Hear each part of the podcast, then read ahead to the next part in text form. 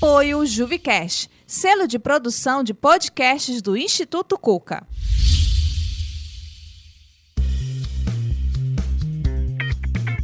Você escuta agora o podcast Design Desenrolado.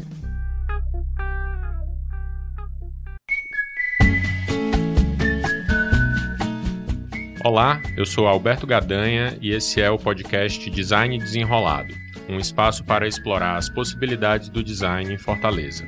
Hoje nós vamos receber os designers Érico Gondim e Léo Ferreira para discutir sobre as relações entre o artesanato e a indústria na área de design de produto. Érico Gondim é designer, artista visual, trabalha com inovação e sustentabilidade e faz parcerias com comunidades artesanais através de consultorias com o Sebrae. Léo Ferreira Guimarães é arquiteto e designer de móveis, se inspira na cultura local e tem como uma de suas criações a cadeira Caré, que foi inspirada na estrutura de uma jangada e foi destaque no Brasil Design Awards, o BDA, de 2020. O Érico também emplacou dois prêmios no mesmo BDA e hoje a gente vai conversar um pouco sobre tudo isso. E aí, pessoal, tudo bom? Bem-vindos. tudo bem? É, obrigado aí pela, pelo convite. Oi, Alberto, bom dia, obrigado pelo convite também. Tudo ótimo. É um prazer recebê-los aqui. Nós estamos mais uma vez nos estúdios da Rede Cuca, aqui no Cuca Barra, sempre deixando a melhor vista para os convidados da nossa linda Barra do Ceará. Eu queria começar essa conversa entendendo um pouco dos dois, fazendo assim a mesma pergunta para os dois. Como é que vocês lidam dentro do trabalho de vocês com essa questão da manualidade, com essa questão do fazer com a mão, que se conecta com o artesanato, mas que tem a ver com o conhecimento dos materiais, das texturas, das resistências, das possibilidades que cada material, que cada uso de um determinado material pode gerar e se isso já, já era algo presente na vida de vocês, esse interesse, desde o começo da vida mesmo. Como é que era essa relação de vocês, já que hoje a nossa conversa aqui está muito focada na questão do produto, da tridimensionalidade do volume. Então, como é que é essa relação de vocês assim com, com os materiais? Vamos começar com o Érico. Então, os materiais, principalmente o artesanato, ele é uma referência muito forte, né? Desde criança, não é de agora que o, o artesanato ele, ele reflete algo das minhas experiências. É, então, eu visitava muito feiras de artesanato com minha mãe, então isso é era uma coisa bem comum do, é, do meu dia a dia, quando a gente viajava principalmente. Eu chegava a visitar também é, as feiras de, do Marte Moda, porque minha mãe trabalhava com moda, com aviamentos, com elementos tridimensionais para moda, né? pecinhas, é, encaixes de coisas que, que a ver com esse lado de produto mesmo, né? De, de modularidade e tudo. Então tem muito a ver com o meu repertório nesse sentido. O meu irmão, com foco na moda também, é, é fotógrafo de moda, sempre trazendo muitos materiais para casa. E isso me trouxe um pouco desse repertório do, inicialmente da moda, do artesanato, né? Porque a gente, enfim, sempre viajava muito e, e trazia um pouco desse repertório é, cultural de outros locais para casa, né? Isso já era uma prática até do meu pai também de viajar muito, trazer coisas para casa. Então isso fazia sempre fez parte do meu repertório. E tendo o artesanato como algo super importante, né, na nossa cultura, né? Por mais que é, a maioria das vezes a gente coloca isso como uma coisa menor, mas na verdade ele reflete muito da nossa cultura e essas materialidades, né, os materiais que são utilizados são coisas em potencial, né? Eu sempre vi como materiais em potencial. Por mais que muitos dos materiais sejam tenham um, um, tempo limite de uso, né? Porque se a gente pensar, né, alguns dos artesanatos são feitos com materiais naturais, é, mas ao, ao, mesmo tempo ele reflete a biodiversidade que a gente tem, a biodiversidade que o Brasil tem, e isso sempre me interessou. E eu vi como uma potencialidade de aplicar isso nos produtos que eu pudesse desenvolver. Você falou de algumas coisas aí que eu queria ainda retomar antes da gente seguir. Primeiro, para quem não conhece, o irmão do Érico é o Nicolas Gondim, já que você citou.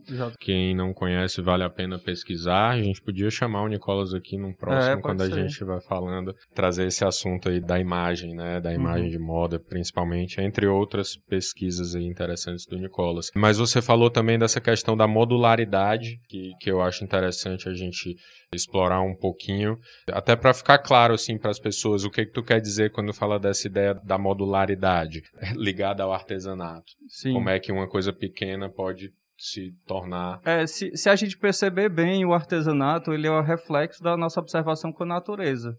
Então, se a gente perceber a natureza, a gente vai é, começar a notar que existe um elemento que se repete. Esse elemento ele vai se repetindo, vai transformando em coisas maiores, né? E isso tem a ver com geometria, com matemática. Se a gente estudar um pouquinho de biologia, a gente vai perceber e notar que essa repetição ela é frequente na natureza. E essa modularidade ela foi aplicada para o artesanato. Né? Então, da forma como você é observado os trançados, eh, são quase trançados, né? aquelas plantas que, que tem a própria carnaúba, né? se você vê o, o tronco dela, são vários módulos que se repetem, né? de, de pequenos talos que vão saindo. Né? Então, é, na, no artesanato é a mesma coisa. Essa repetição, né, os trançados, eles foram baseados nessa observação. E a partir daí é que eu falo da modularidade. Ela se repete, vai crescendo e vai conseguindo novos modos para transformar em novas coisas. Os cestos, né? E aí se a gente juntar um cesto com outro, a gente vai, pode transformar uma outra coisa. E a partir daí a gente consegue desenvolver produtos através da modularidade, que é uma das formas da gente conseguir é, a tridimensionalidade com esses elementos. Aqui no, no Design Desenrolado, quase todos os episódios a gente chega nessa, e eu acho legal destacar, nessa questão da, da descrição através do áudio de alguma Sim. coisa que é muito visual. Exato. Mas eu acho que esse exercício é importante da gente, co- como designers, como pessoas da área, tentar comunicar também e tentar despertar a curiosidade das pessoas Uhum, para pesquisar esses caminhos, essas referências né, que vão sendo dadas aqui. Massa, Érico. Vamos nós, Léo. Então, como é que é para ti essa relação aí do, do material? Eu sei que você trabalha com outros materiais, mas obviamente a gente vai falar muito de madeira aqui. Como é que é essa tua relação assim com, com essa matéria-prima? Eu estava buscando aqui a origem disso dentro da minha carreira como profissional. Aí quando o Eric começou a falar, eu vi que tem uma coisa que parece com ele que também tem a ver com uma, algo que veio da minha formação lá atrás de criança, né? Eu sempre fui muito curioso, muito inquieto. Os meus pais, eles sempre me incentivaram a buscar explorar essa curiosidade, né? Principalmente a minha mãe, que gostava muito de comprar coisa para eu fazer artesanato, para eu brincar, entendeu? É, então sempre fui muito curioso com isso. Comprava argila para fazer coisa, durepox, então sempre sempre tive conexão com trabalhos manuais como uma forma de dar atenção para uma criança, né? Assim, e isso acabou me definindo. Então é, eu decidi seguir na, numa carreira de, de artes, né? Que a arquitetura é uma arte por uma questão, acho que me identifiquei, me identifiquei, né? E aí acabei dando, é, explorando isso ao longo do tempo, né? Decidi, por acaso, fazer mobiliário por uma curiosidade. Eu não comecei nisso como uma pretensão de carreira, na verdade eu estava focado em outra carreira, projetar edificações, né? Como arquiteto. Acabei gostando por uma coisa de, de, curiosidade mesmo, e isso foi crescendo, né? Isso foi crescendo. E os materiais nesse aspecto, eles participam por essa curiosidade, né? Eu sempre gostei de observar as pessoas fazendo as coisas, né? Então, gostava de ir numa a empresa que fazia telha, por exemplo, fazia tijolo, eu queria observar o processo, eu saía e ficava ali olhando, sabe? Eu saía do, do grupo e ficava olhando o pessoal trabalhar. Eu sempre gostei, de, tinha aquela coisa do toque de querer chegar lá e fazer também, sabe? Então, na marcenaria eu comecei fazendo isso, da marcenaria que para mim na, no momento foi o mais óbvio, né? Madeira era algo mais fácil de manipular. Dali a minha curiosidade ela se estendeu, então comecei a trabalhar com solda, porque eu vi numa revista uma coisa feita com ferro de construção e eu disse, eu quero fazer também, eu vou aprender. E eu não tinha curso na época, não tinha nada, então foi tudo naquela raça mesmo, assim. Eu chegava, assim, tava numa obra e tinha um cara soldando, e disse, como é que faz isso aqui? Aí o cara me, mostrava lá, eu tentava fazer, e disse, pô, vou comprar máquina, vou aprender. Então, eu fui, eu fui aprendendo assim, então aprendi a soldar, depois quis trabalhar com aço, com cimento. É tudo pela curiosidade, sabe? Assim, a manipulação do material. E foi natural que eu me envolvesse com o artesanato também, né? Assim, porque eu vi uma, uma riqueza expressiva. Eu sempre vi o material, principalmente o material natural, eu acho que pela aleatoriedade do resultado que lhe dá, né? Por ser um material que... Orgânico, né? Orgânico, isso. Então, assim, isso sempre foi uma expressão que me atingiu, assim, sabe? Esteticamente. Isso mexia comigo, então eu sempre quis explorar isso, sabe?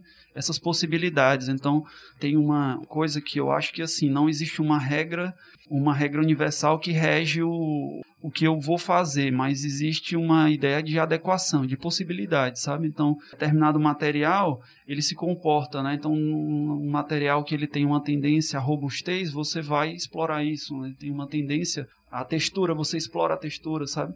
E eu acho que nesse aspecto é que entra no meu trabalho, sabe? Por acaso eu fiz um projeto em madeira que ele me tomou a, atenção né, nos últimos meses, mas pode ser que o próximo projeto, entendeu, seja de outra coisa assim. A questão é, é assim, o que é que essa, esse próximo trabalho, o que é que essa próxima oportunidade vai me possibilitar de explorar, entendeu?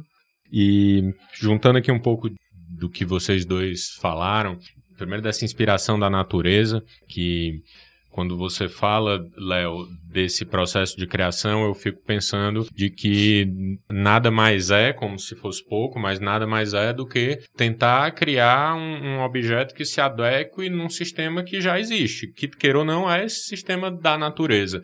Por mais que você coloque a cadeira num prédio feito por pessoas, mas o, o, material ele vai se comportar da maneira como o material foi criado, seja um ferro, ou seja a madeira, a, não tem como sair, né, não tem como fugir dessa relação aí com, com a natureza, com o contexto, com o, o lugar até onde cada um vive, onde cada um mora. Né? E aí, nesse sentido, já que tu trouxe esse, vamos chamar último, né, projeto, mas a cadeira caré, né, que vem se falando tanto dela é, nos últimos tempos. E aí já queria chegar nesse ponto de como é que foi a inspiração para a cadeira. Para quem não conhece, a cadeira é uma cadeira inspirada nas jangadas, né, especificamente numa parte lá da jangada, que o Léo vai explicar melhor. E eu gosto de, de brincar assim, quando estou falando sobre ela, Léo, que o cara arrumou uma máquina de transformar coisas em cadeira e colocou uma jangada dentro, né? e, porque se fosse para transformar uma jangada numa cadeira, provavelmente ela seria exatamente aquilo ali, né? E aí de novo fica aí o convite para quem não conhece, a partir dessa provocação, conhecer a cadeira. Então fala um pouco de como é que foi esse processo, Léo. Tu estava na praia, olhou para uma jangada, como foi? Foi? foi, foi mais ou menos isso mesmo. Eu gostei muito de ter feito esse projeto, sabe? Não estou nem me referindo ao resultado, mas ao processo de fazer, porque ele foi, foi muito empolgante. Você considerar as possibilidades e, e todo o processo para chegar nela, que foi bastante coisa, né? É até bem interessante vou falar um pouco sobre isso. A ideia partiu exatamente disso, né? Da jangada. É, a jangada ela é um, um símbolo, né? Da gente como povo, a gente uh, se identifica com essa embarcação porque ela está no nosso imaginário, né? E aí eu estava na praia, estava observando a jangada, eu sempre gosto de ficar vendo as coisas na praia. E aí, um ponto que me chamou a atenção foi uma parte chamada Banco da Vela, que ela é uma peça que segura o mastro, ele apoia o mastro da jangada, né? E ele é composto por um, uma estrutura. E aí entra um, uma coisa que é muito importante assim para mim essa essa observação das estruturas, né? Eu tenho essa curiosidade nas estruturas que isso vem da minha atividade anterior, as estruturas dos prédios, né? Eu, eu sempre gostei de estudar muito isso e, e isso essa relação estrutural entre as partes, né, e, os, e a forma é algo que eu gosto de explorar, mexe com minha curiosidade e direciona a minha. E aí eu, eu vi essa peça na jangada e, e ela chamou minha atenção pela sofisticação estrutural que ela tem, né? Os espectadores eles puderem dar uma pesquisada, Banco da Vela, talvez encontre na, é uma foto específica dessa parte. É, ela é uma peça de madeira com duas colunas de madeira encaixadas e aí ela tem umas cordas que seguram, sabe? E o que eu achei interessante é que assim é uma estrutura que ela funciona como um sistema. Então, assim, se você tirar da, um dos elementos, a estrutura não funciona. As cordas elas estruturam partindo do princípio da tração, enquanto que a madeira segura no princípio da compressão. Então, assim, assim, se você for analisar isso do ponto de vista estrutural, você vai encontrar soluções assim nas arquiteturas mais sofisticadas do mundo, entendeu? Chamar um físico, né, para fazer os vetores de, de força uhum. lá no, vai do ser... vento e da... Eu, eu queria fazer alguma coisa com isso, sabe? Então, fiquei com isso na cabeça e passei um tempo pensando e aí, pesquisando, resolvi que queria fazer uma cadeira, né? Um, uma linha de, de mobiliário com cadeira, poltrona. Nesse tempo já tinha alguns insights, algumas coisas. Na mesma época surgiu um edital do Sebrae, que eu não posso deixar de citar, que ele foi essencial para viabilizar esse projeto. O Sebrae lançou um edital, apoio à economia criativa, então eles financiaram vários projetos de vários designers que se inscreveram nas áreas de moda, audiovisual, enfim, eventos. Foi, foi muito amplo o, o edital. Eu tive a felicidade de participar, né? Fui, fui selecionado e financiou a produção desse projeto. Então, assim, eu emergi na oficina, fui testando, fazendo as prototipagens, né? E, e foi assim, foi um processo bem bem legal, sabe? De descoberta de muita coisa. Então, por exemplo, quando eu, eu decidi fazer os encaixes cônicos, né? Porque isso não foi uma criação minha, numa pesquisa eu já tinha encontrado isso em imobiliários escandinavos, assim, da década de 30 sabe? Pra você ter ideia, né? Só que de outra forma, né? Então eu resolvi explorar um detalhe, mas que também era um detalhe da jangada, que eu vi, esse, esse mesmo encaixe cônico, tava, tava nessa peça. E aí, como é que eu vou fazer esse furo cônico, sabe? Porque broca, a gente só tem broca reta para vender, de várias espessuras, mas tá entendendo? Então, assim, esse processo, como é que eu vou fazer essa ferramenta, né? Eu sei que dá para fazer, porque fizeram, mas como vai ser? Não, não consegui acesso, porque, enfim, isso aí é propriedade das indústrias, eles não vão passar esse tipo de informação. Então eu fui descobrindo. Do jeito que eu tive que pensar o projeto da grade, eu tive que pensar o projeto da ferramenta. Então é como se tivesse que fazer um furo para encaixar uma casquinha de sorvete. Exatamente. Pronto. Exatamente. Assim, isso parece uma coisa que quando você desenha tá resolvido, não tá. Sim. Eu tive que pensar a ferramenta, sabe? E esse a serra pro... é serra copo, né? Então imagina como é que um copo corta, né? Ele corta reto, né? Exatamente. Agora, como é que você faz para ele ser cônico, cônico, né?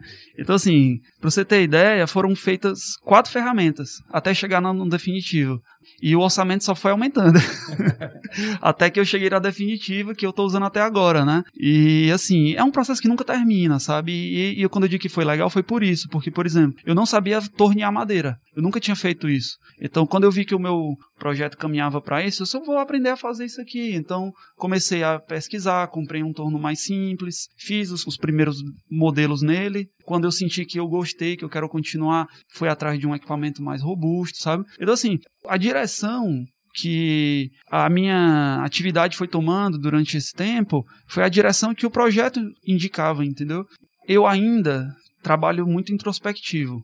Eu, eu até falo para ele que eu tenho uma admiração à, à atividade que ele exerce, que ele consegue expandir a criação dele para um sistema que envolve outras pessoas. E eu, eu gostaria de fazer isso. O meu ainda é um pouco limitado. Eu tenho ainda alguns fornecedores de fora, mas é tudo muito introspectivo, né? De certa forma, ainda é empolgante para mim, sabe? Ainda, ainda me identifico muito com isso. E assim, durante o processo desse projeto, o, o, meu espaço, ele foi o que guiou a evolução que eu tive durante esse tempo foi a evolução desse projeto, entendeu? Então assim, quando eu digo que foi legal ter feito, eu vejo isso como um processo, sabe? Eu acho muito legal tu colocar essa questão do processo, né? Porque para quem pode estar tá e não tenha talvez uma conexão tão grande ou, ou, ou, participado de um processo nessa área do design ou qualquer projeto mais complexo que no final das contas é o caminho mesmo, né? Que é o que é o mais importante. Imagina se não houvesse um, um incentivo como esse que houve do Sebrae para que você pudesse desenvolver o produto, porque às vezes a gente pensa na produção do produto, mas a produção do produto,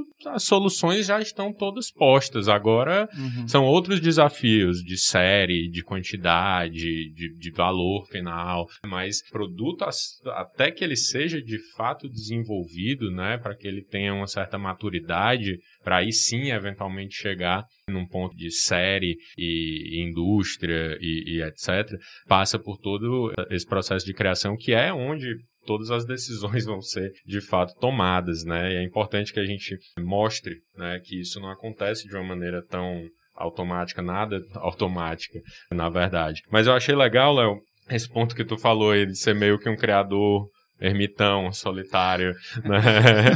e a gente conversa muito isso aqui no podcast sobre essa relação da criação que por um lado tem esse estereótipo, né, do criador solitário, do gênio, do muitas vezes, ou todas eu diria, quando a gente vai ver mesmo de perto, né, por mais que você diga que existem caminhos para aumentar ainda, né, essa coletividade possível no seu processo de criação, a cadeira não sai somente das suas mãos, apesar do caso dela ela ser bem especialmente manufaturada, é. né? Mas é inevitável que você tenha outros fornecedores e outras. É, a gente já conversou sobre isso, né? Eu lembro você me dizendo, é, a corda eu não faço, né? Porque a corda, a corda eu compro, mas, mas, o resto, sim, e o tecido do assento, né? Acho que acho que para por aí, o que não tem muita muita interferência manual, mas trazendo aí é, é, até a questão do tecido também, é, mas principalmente essa questão da coletividade, Érico, dá um, um contraponto aí, fala é, um pouco dessa tua relação dos projetos que envolvem outras pessoas necessariamente. Para quem não conhece, é, é, pesquisem aí, obviamente, o trabalho do Léo, mas também o trabalho do Érico. Como é que eu posso dizer? Tem mais alguma estrada a mais no desenvolvimento aqui do, do nosso design de produto é, em Fortaleza, aqui no Ceará. É, e vocês vão achar cadeiras, mesas, é, aparadores lindíssimos, inclusive do Érico. Mas além disso, queria que tu que tu falasse, cara, um pouco mais é, de como é que é essa relação, seja com o artesanato, ou seja uhum. com pessoas, com comunidades, como é que as pessoas recebem essa conversa do design, quanto importante é trazer o design para essas pessoas e o quanto importante é para o design, né, ter novas pessoas Sim. escutando falar e participando desses processos. Vou pegar aqui o gancho do Léo, quando ele falou sobre o processo, porque na verdade, se a gente pensar bem, design é processo, ele não é só o resultado, né? O resultado ele é, é só é, o apanhado final de todo aquele processo que a gente teve, que envolve outras pessoas, envolve outros profissionais, envolve outras percepções para o projeto chegar. Então, para ele chegar em algum canto, a gente tem que pesquisar sobre arte, a gente tem que pesquisar sobre técnica, a gente tem que pesquisar sobre processos produtivos, para a gente poder viabilizar algo, né? E por mais que a gente tenha caminhos às vezes diferentes, a gente vai ter que passar pelos mesmos em algum momento, porque para realizar alguma coisa física, né, a gente vai precisar de, de pessoas, de, de manualidades, né? Mesmo na indústria a gente precisa de pessoas também. Então, Dentro do meu processo, que passou muito pelas algumas experiências do artesanato, fazendo trabalhos de consultoria para o Sebrae, viajando para comunidades do interior do estado, né, que envolve 15, 20, 30 pessoas, né, a gente começa a perceber o, o quão é importante trabalhar com pessoas, porque a gente conhece um pouco é, desse histórico das pessoas, do fazer manual dessas pessoas e procura trazer é, é, isso para dentro do trabalho. Eu procuro, quando eu faço trabalhos para o Sebrae, eu procuro focar muito na comunidade, no grupo, é, principalmente porque o foco são eles, o foco não sou eu, o designer. Então, o designer tem que ter essa responsabilidade de quando executar um, um projeto para outras pessoas, ele focar em outras pessoas. É, e quando ele ele for fazer para si, aí ele foca em si. Mas, obviamente, ele sempre vai trazer essas outras experiências, né? Então, é, quando se refere aos meus projetos autorais, eu foco em mim, mas eu trago muito das experiências de outras pessoas. É, e envolvo essas outras pessoas dentro do processo. Então, por exemplo, quando eu desenvolvo projetos autorais que envolvem artesanato, automaticamente eu estou envolvendo processos tradicionais, apesar de trazer produtos contemporâneos, mas com técnicas tradicionais, eu estou trazendo esse artesanato manual, é de artesãs com as quais eu faço parceria. Usa o Corrupio como exemplo E aí eu queria que tu falasse do Molusca também como... Pronto, vou falar aqui dos dois que, que entraram dentro do prêmio, né? O, o, projeto da Corrupio é um projeto em colaboração, em coparticipação com é, o estúdio é, Rato Roy, que é de Santa Catarina. Então, para você ver, né, é um projeto de autoria conjunta, onde eu aqui no Ceará, eles do outro lado do Brasil, realizam processos manuais de desenvolvimento sustentável de materiais plásticos, né? não só plásticos, eles trabalham com outros materiais, mas o plástico é um dos focos, né? pensando nesse, nessa filosofia da sustentabilidade, onde eu, aquele material, em vez de ir para o lixo, ele pode ter um novo ciclo de vida. Então, se a gente pensar, o plástico, ele é o vilão dessa história, né? Na verdade, não é o homem, né? Como a gente lida com os materiais. Então, se esses materiais eles podem ser ressignificados para que ele não vá para a natureza, né? Porque a gente tem tonelada de plástico no mundo. E esse plástico ele pode ser reutilizado sem precisar extrair mais da natureza. Então, o foco da Corrupio é justamente isso. Mas aí como é que funciona mesmo, só para o pessoal entender, assim, a gente está falando aí, de reuso de plástico, tá quais de... são as funções aí? Pronto, é a relação com a manualidade dentro desse processo é que a gente envolve cooperativas é, que faz a coleta desse lixo, faz a separação desse lixo. Então existe todo um sistema para a realização desse produto, né? A gente tem cooperativas cadastradas é, em São Paulo, em Santa Catarina principalmente, que é onde a Rato está. Esses são colaboradores, né? Fazem a coleta do plástico, já pensando na separação das cores. Né? Então, quando esse plástico é limpo, coletado, ele vai para o estúdio. O estúdio tem todo um processo manual de triturar esse material, de fazer o beneficiamento desse material, tudo manual, né? Obviamente tem as máquinas, né, que fazem parte do processo de fusão desse material, mas todo o processo de design de superfície, quando eu falo sobre design de superfície, a gente pensar é, como é aquela, aquela superfície, aquele material, ele vai, a estética dele vai ficar no final, seja de textura, seja de cor. Então é um processo de design também. E aí esse material ele chega para mim aqui em Fortaleza. Em que forma? Ele, eles mandam as amostras para mim, com essas amostras eu começo a pensar os produtos. Então, para pensar os produtos com esses materiais, eu, eu procuro buscar a história desse material, né? E por que, que ele se chama de corrupio? Porque é baseado em um brinquedo popular que se chama corrupio. Aquelas tampinhas de garrafa que a gente amassa, bota dois furinhos, um cordão e gira. Esse brinquedo popular, por que, que foi escolhido para ser a referência do corrupio? Porque quando uma criança acha isso no chão, ela ressignifica aquele material, que é um material que é jogado fora, para uhum. se transformar em algo útil. Por isso que ele é corrupio além do aspecto da circularidade do material, a circularidade desse material, ele vai circular, né, passa pela mão de outras pessoas. Ele não vai ser descartado. Né, não ali, vai né? ser descartado. A gente já faz um sistema, inclusive, quando vende um, um produto, esse produto ele tem um rastreio, né? Esse Legal. rastreio mostra de onde veio o material, onde ele se transformou para onde ele foi e para onde ele pode ir. Porque depois que a pessoa não quer mais, ele pode ser descartado e transformado em outro produto Retornar novamente, de novo, né? né?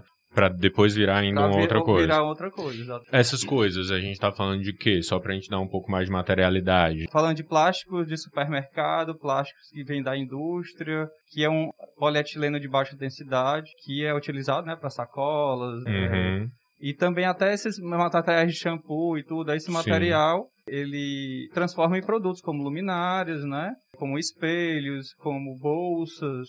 Ele pode ser vinculado agora ao artesanato, né?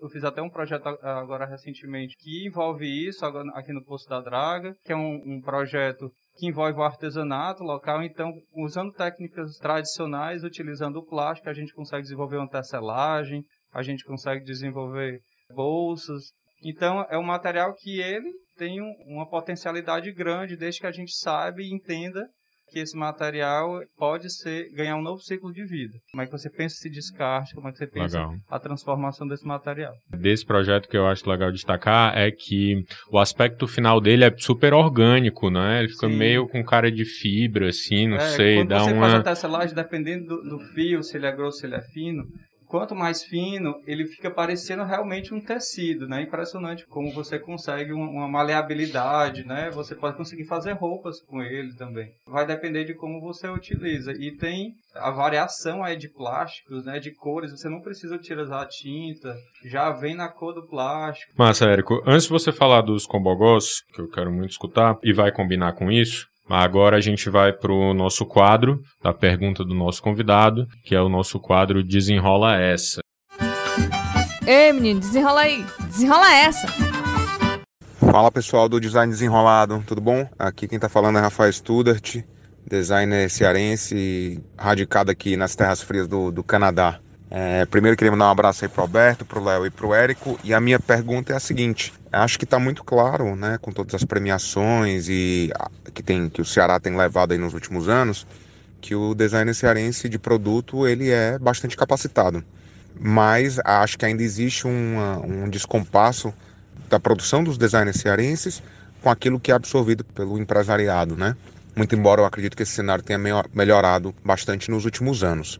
Como vocês enxergam essa relação atualmente e o que nós designers podemos fazer como agentes catalisadores do, do estreitamento desses laços com o objetivo de ter mais produto cearense no mundo feito por empresas cearenses. Muito bem, obrigado Rafael pela participação. Vamos lá, quem quer começar? Manda, Léo. Então, Rafael, já acompanho o trabalho dele já faz um tempo e tive a oportunidade de conhecê-lo mais de pouco tempo para cá. Um cara gente boa. Isso que ele falou realmente é uma coisa que que tá aí, né, assim, pra gente que é o nosso desafio, né, realmente. A gente tem um um ambiente de onde saem criações muito interessantes, tem bons designers aqui, mas realmente o mercado ele não, o mercado local ele ainda não está no momento de absorver muito do, do que é produzido, né?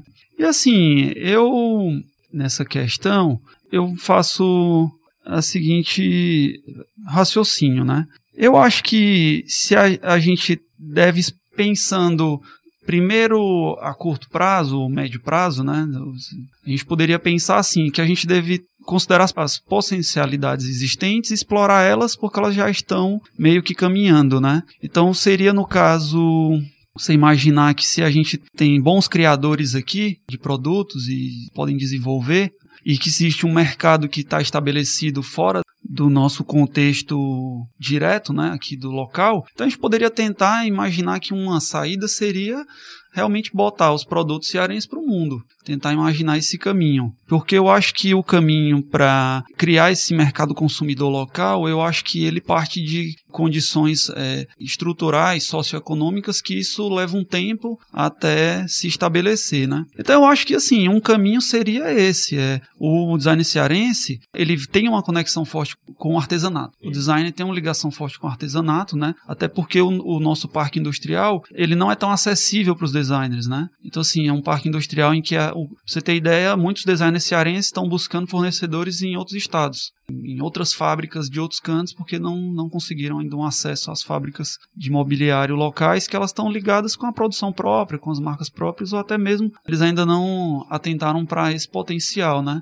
De qualquer forma, é, falando, por exemplo, uma atividade como aqui eu tenho executado, né, que é um design artesão, né, assim, eu mesmo é, confecciono as minhas peças artesanalmente, até o momento tenho feito assim. A produção é de baixa escalagem, né, uma produção totalmente feita ou acompanhada por mim, né? Por uma decisão, porque eu decidi que eu queria fazer assim até o momento. Então, assim, para viabilizar um produto desse tipo, você vai acabar entrando num nicho de, de alto valor agregado. Porque se são poucas peças e para você poder manter uma, assim, né, se manter, você vai ter que agregar valor a essas peças no momento da venda. Então, elas acabam entrando naturalmente dentro de um nicho de, de alto padrão. E esse caminho ele tem um caminho específico, né? Muitas vezes ele está no mercado internacional, está em outros estados, né? Está no sudeste. É uma proposta que é, é uma decisão você seguir por isso. E parte daí você começar a ter, é, se direcionar isso dentro de, de, uma estratégia, né? E eu acho que às vezes a estratégia é essa, né? Eu até, numa última reunião que a gente teve a oportunidade de conversar, eu levantei essa, esse ponto que a gente deve buscar, de primeira, viabilizar os artesãos. Viabilizar os designers, né? Então, assim, a gente tem que buscar formas de poder sobreviver do designer, para não, não acontecer de você ter um bom designer, que ele pode ter uma produção autoral de potencial, mas por ele não conseguir vamos dizer, se segurar nos primeiros momentos Sim. em que ele vai ter que investir na prototipagem, na criação, no tempo de que isso vai pegar. Então ele pode acabar desistindo indo para outras atividades, entendeu? Ou até não conseguindo viver disso, né? Vamos dizer assim. Então a gente deve buscar viabilizar primeiro os artesãos. Eu acho que para a gente poder ter uma produção, né? não adianta a gente pensar em mercado sem produto. Primeiro a gente tem que ter o produto, né? E depois a gente vai posicionar esse produto no mercado, né? Eu observando, eu acho que o produto cearense ele tem uma forte tendência ao mercado de alto padrão, pela característica artesanal, pela expressão, pela originalidade, pela qualidade artística. Então ele, ele entra numa categoria de produto de arte. Então assim, a gente deve buscar onde que está o mercado de arte. Onde que o mercado existe, né? Tem gente. É, onde que existe, onde que ele tá, né? Então, vamos buscar esse mercado, vamos para cima, entendeu? E eu acho que até o, uh, os órgãos, né, as entidades, as associações, as entidades públicas, né, como o Sebrae, por exemplo, eu acho que a dica é ajuda os, os designers, os artesãos nesse caminho, sabe? É, vamos criar essa ponte para ligar o nosso produto para aquele mercado que vai querer absorver, que vai valorizar eu vou dar um exemplo de uma marca, uma marca conhecida, uma marca estabelecida. Ela não é cearense, mas ela é nordestina, é a Mula Preta. Na minha opinião, é uma das marcas de designers é mais interessantes do Brasil atualmente. E eu estava vendo uma entrevista e, e o, um dos sócios ele citou que primeiro eles ficaram. Como é que você fez? Como foi o caminho para você sair da Paraíba para você ganhar o nome no Brasil? Ele disse: não, a gente não, a gente primeiro foi fora do Brasil, foi é. botar produto na é, é França. É mobiliário de mobiliário. É, é, exatamente isso que o que acontece, né? Assim, infelizmente pela cultura que a gente tem de sempre valorizar o que é de fora. E aí, é, infelizmente, os profissionais vão buscar o caminho inverso, né? Que é ir para fora para depois os de dentro é, dar um certo valor, né? Que aquilo tem valor. Infelizmente, a gente tem essa cultura aqui. Eu fiz esse percurso também, né? Eu fui para fora, para poder ser valorizado aqui dentro e também lá fora, obviamente. Mas, é, infelizmente, a gente tem essa cultura que a gente tem que quebrar aos poucos. Eu acho que já tem melhorado, mas tem um percurso imenso ainda por andar com relação a isso, porque essa mentalidade do que aqui não funciona, do que aqui não é bom, né? Eu acho que a gente tem que pensar que temos bons profissionais de design aqui, inclusive, que se formaram fora, não fora só no outro estado do país, mas fora do país, né?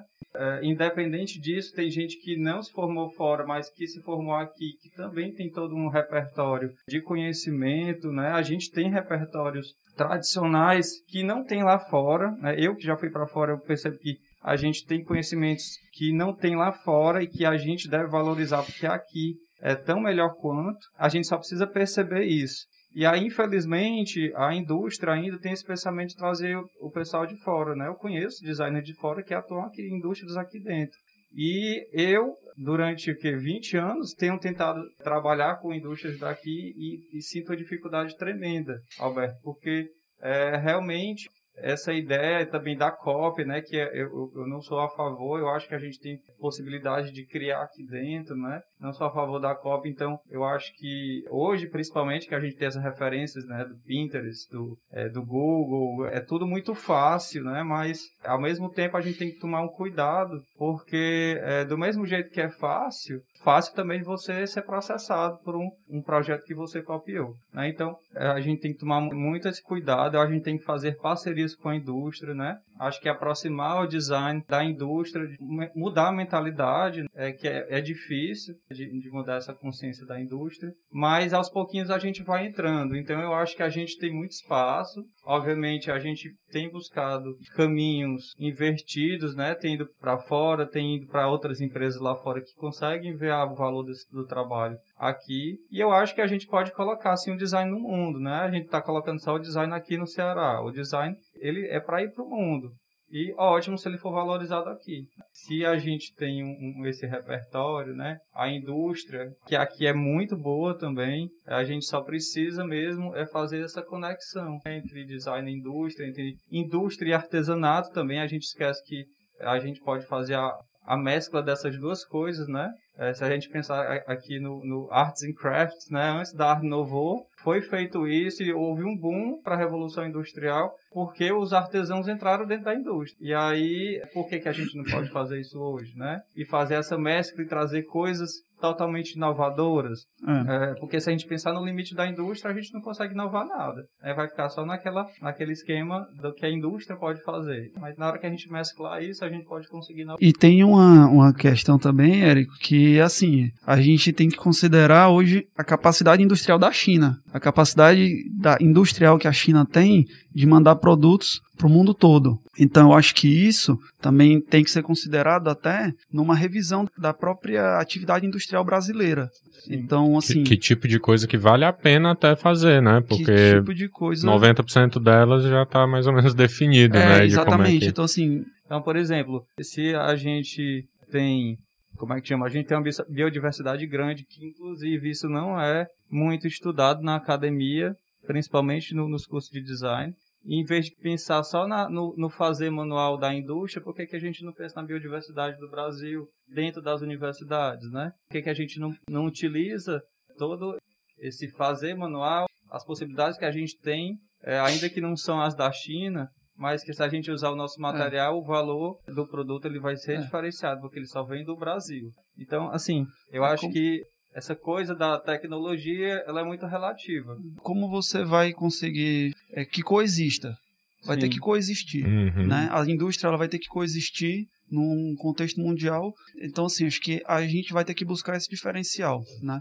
A gente vai ter que buscar Esses esse espaços, resgate. né? É, porque se você imaginar onde que está a nossa nossa raiz, sabe? Onde que está a nossa identidade. Se a gente perder isso, que, que a gente vai ah. ser, tá entendendo? E se colocar, né? Acho que se, se a gente se colocar no mundo, as pessoas começam a visualizar é, a gente, né? Exato. E, é... e, as potências próximas normalmente são difíceis de ser percebidas, Sim. né? Mas na hora que você leva é, um discurso ligado à sustentabilidade, como você estava falando, ou ligado à história, à tradição, no, no, no caso da jangada, para outros lugares, isso deslumbra.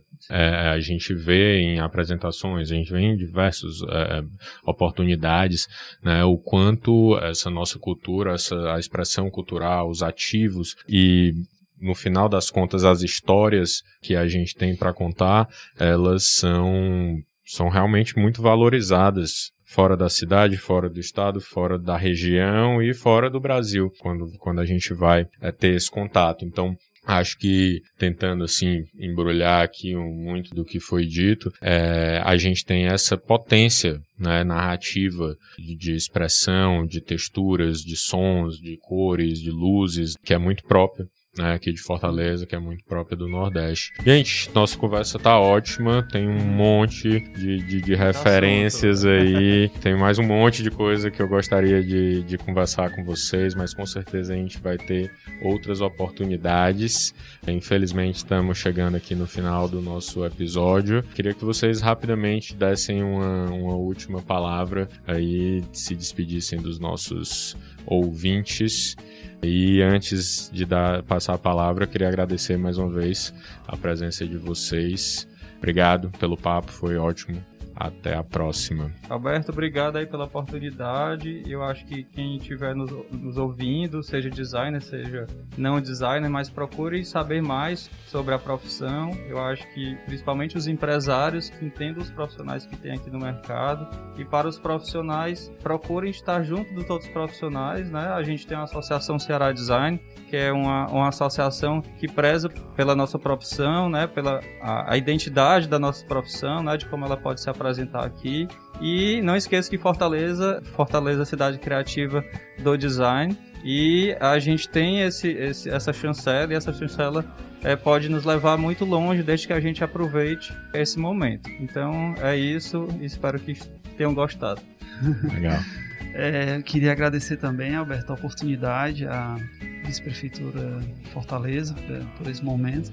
É, fico muito contente é, agradecer ao Eric também, que está participando. Ele sabe que eu sempre. Ele, a gente sempre conversa muito, ele sempre me, me ajuda, me ensina muita coisa também. Estou muito feliz pela oportunidade, também aprendi coisas aqui na conversa e desejo que os ouvintes possam aproveitar, né, é, buscar conhecer um pouco mais o trabalho da gente, buscar observar mais o design cearense.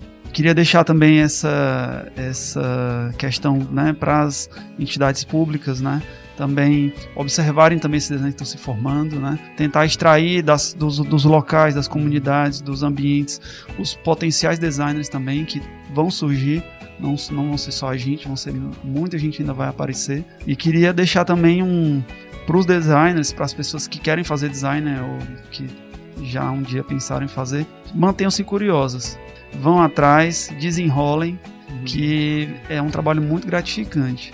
E é isso, eu queria agradecer, queria desejar a todos um que possam aproveitar o que a gente tentou passar aqui.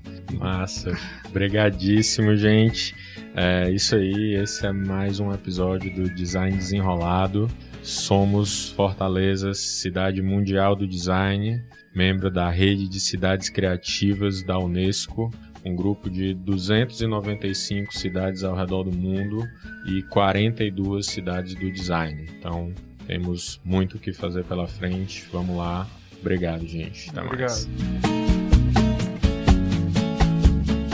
Podcast Design Desenrolado. Roteiro e produção, Gabinete da Vice-Prefeitura de Fortaleza. Apresentação, Alberto Gadanha. Vinheta de abertura, Melissa Campos e Carlos Boazou. Edição, Sara Gabriel. Gravado nos estúdios da Rede Cuca.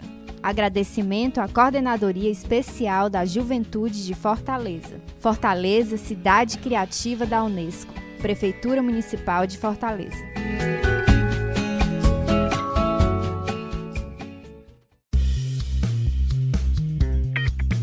Você ouviu o podcast Design Desenrolado. Apoio Juvicast, selo de produção de podcasts do Instituto Cuca.